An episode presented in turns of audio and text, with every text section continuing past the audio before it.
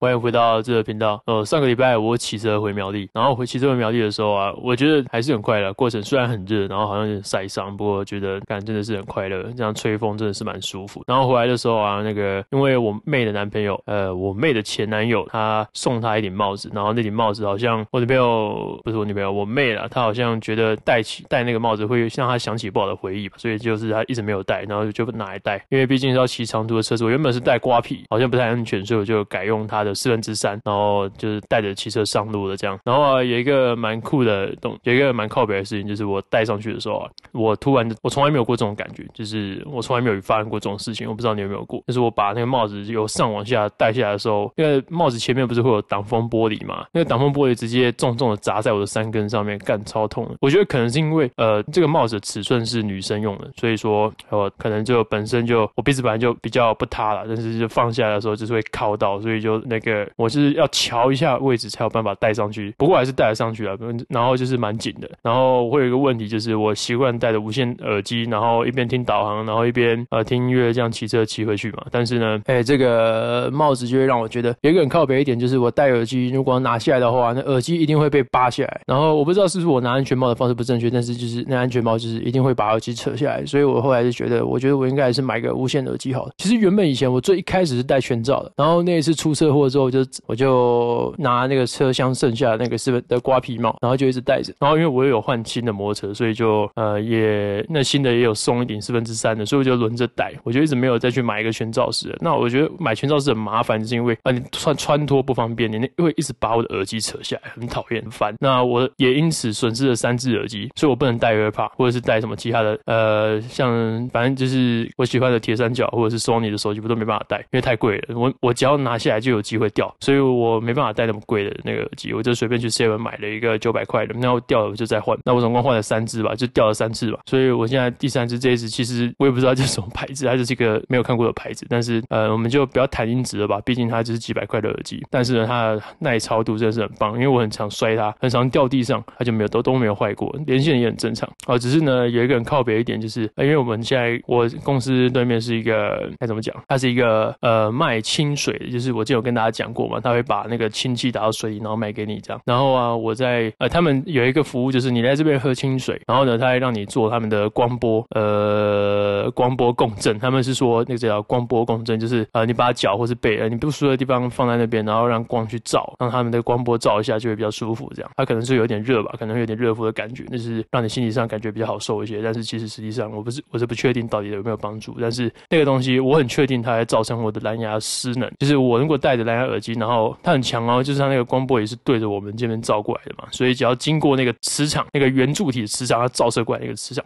只要一经过，蓝牙就瞬间失灵，完全听不到声音。但是一离开那个磁场就没事，让我真的觉得超屌的。所以我呢，我后来就决定买一只有线的耳机，但是我还是没有买，我还是继续戴着嘛，反正就是等到那不见了我再换。然后今天下午在上课的时候，我的学生有跟我讲一件事情，我觉得蛮有趣的，我自己都没有发现到，来跟你们分享一下。就是他跟我说，呃，他在跟他跟我分享他自己女儿的事事情，或者是跟他分享跟我分享他自己在学校遇到的事情，因为他是一名学校老师嘛，他就跟我分享他在学校遇到各种事情，跟他他在跟他女儿沟通上的各种事情。然后讲到一半呢，他是讲说什么什么事情的时候，我我回想一下他到底跟我讲了什么。好，我想不起来，但是呢，我记得很清楚，就是我在回他的时候呢，呃，我就是先，因为我已经当教练当很久了嘛，所以这已经变成我一种说话的方式，已经变成一种习惯，就是我在动脑，我在没有动脑，我在放空的时候，在听人家讲话的时候啊，我就会，呃，他说什么，就会先说好，然后后面再接一个子句，好，用这样的句型去跟人家讲话的时候，就是你后面那个子句，即使你是在否定他，你前面因为加了对，然后一些很棒这些肯定的用词，他就觉得说，哦，那你不是在否定他，你在啊，你是站在他这边的，这样他就会觉得心里会可能会比较好受，觉得很好，这样，呃，也是可能是因为这样子吧，他跟我讲说，哎，我觉得你很棒，他就说，哎，我觉得你跟其他的学生或者是教练或者是现在其他的年轻人比较不一样，就是因为好像都会站在他那边，然后跟他帮他着想，然后讲话的时候永远都是他提出一个想法，你都不会泼他冷水，我都不会泼他冷水，然后都会给他一个正面的鼓励，这样。但其实很多时候我不是在给他正面的鼓励哦，我通常都是呃，我先说对，没错，我觉得你现在很棒，然后我再提出诘问啊，呃，詰问不是说呃，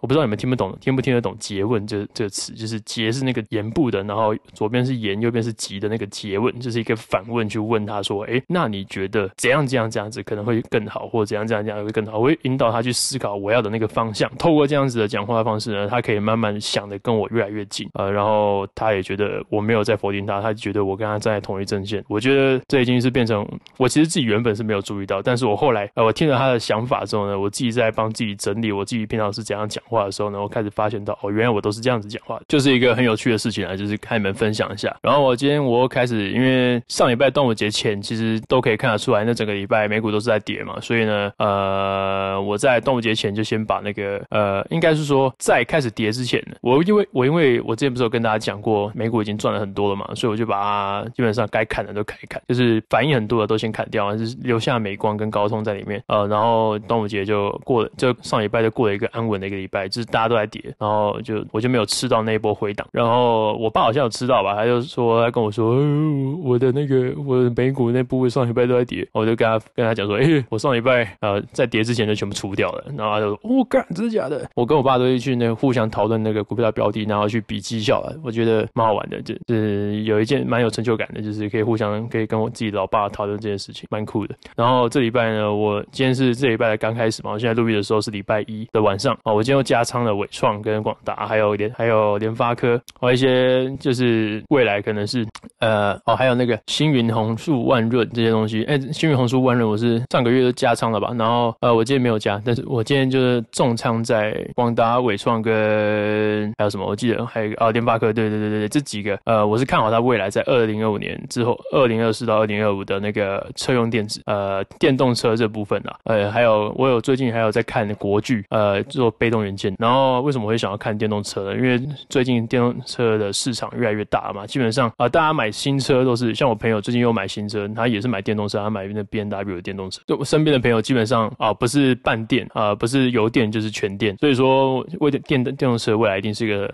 趋势。然后再加上现在特斯拉也是很积极的在印度扩厂，想要在印度扩厂，想要在沙地阿拉伯扩厂，想要在中国扩厂。呃，这到最后说那个电动车的生意可能都是跟特斯拉有关，然后再帮他代工的就是联发科跟那个嘛，还有广达跟纬创啊这些东西呢，他们除了这些之外，还加上他们在 AI 上的贡献，他们在云云端伺服器这呃接下来的云端伺服器可能会收敛一阵子，然后再开始重新再开始成长。那我是看好它未来的成长，短期内可能不会有什么爆发性的成长，毕竟它已经爆发很多了，但是有的话也不会很意外。但是它未来一定是会涨很多。然后今天我加仓完之后啊，跟那个发现开始发现那个那什么那个又有消息说那个美国的那个政府商业部又开放了补助，去补助这些 AI 晶片、半导体产业的那些补助，所以就觉得干好又是一个利好消息。嗯，然后伟创这边的话，我是从我从斐波那契回撤去回撤它之前的从一开始开始拉盘的地方是三十七块点二，然后从三十七块点二拉到最高点是在八十五点六，所以我就画了一个回撤线之后，我看了一下，它现在回撤到零点七八六趴的位置，就是七百七十八趴，大概是七十五点二。那从这边开始往上拉，我觉得它现在碰到这个点开始往上拉，我猜呃可能会拉到下一个下一个拓展的斐波那契拓展的一点七八六的位置，大概是一一三点零。它的股价可能到一一三点零的时候，我可能就会考虑出掉了。所以就就跟大家稍微提一下，没有去分享，就没有要干嘛就分享。然后我刚刚说，我刚刚说我在录音的时间就是礼拜一的晚上，大概可能八点多嘛，现在已经快九点了，啊，现在已经九点四十三分了。我现在重新看到美股已经开市了嘛，已经开盘了，所以我看一下，呃，三大指数都是从很低的位置可能往上拉的，拉的蛮高的。现在每一个都是涨，都涨蛮多的，都是涨个，呃，我现在的位置是纳斯达克大概是涨零点一五个百分点，然后 S&P 五百是零点一五个百分点，道琼指数是零点一三百分点啊。我就个人就不太爱看道琼啊，虽然道琼可能代表大盘现在大部分的走势，但是我现在啊，我可能看的大部分都是纳斯达克跟 S&P 五百比较多啊。我自己偏爱纳斯达克，因为毕竟我自己也是偏偏爱科技股比较多啊。那费半呢也是多了一点三个百分比，然后我现在美股仓位最多的就是 Google 嘛，Google 现在看起来是颓颓的，不知道在冲啊小，反正它好像也没有要没有要拉的意思啊，反而是反倒是看到 Apple 跟那个 Microsoft 这边都往下插一个下影线，所以可能它可能会往上喷一点点吧，不知道不确定，因为我等下可能也没时间看盘，我等下回去找女朋友。哦，对对，说到我女朋友，她是一个超级会生病的人，就是我在认识她之前不知道她怎么会生病，我之后她之前不是有一次肠胃炎，然后半夜带她去挂急诊，然后现在上个礼拜她要开始，但不是肠胃炎，这次不是肠胃炎，那这一次会有新的东西，她好像每个每过几个月就会有新的东西出现，呃，这一次出现的东西呢，好像是长在脖子上的一个东西，然后是淋巴的什么，应该说是瘤嘛，我不确定诶、欸，反正就是长出一个东西，压迫到她吞咽跟呼吸的状态，然后她自己就觉得很不舒服，晚上的时候一样，就是呃觉得好像人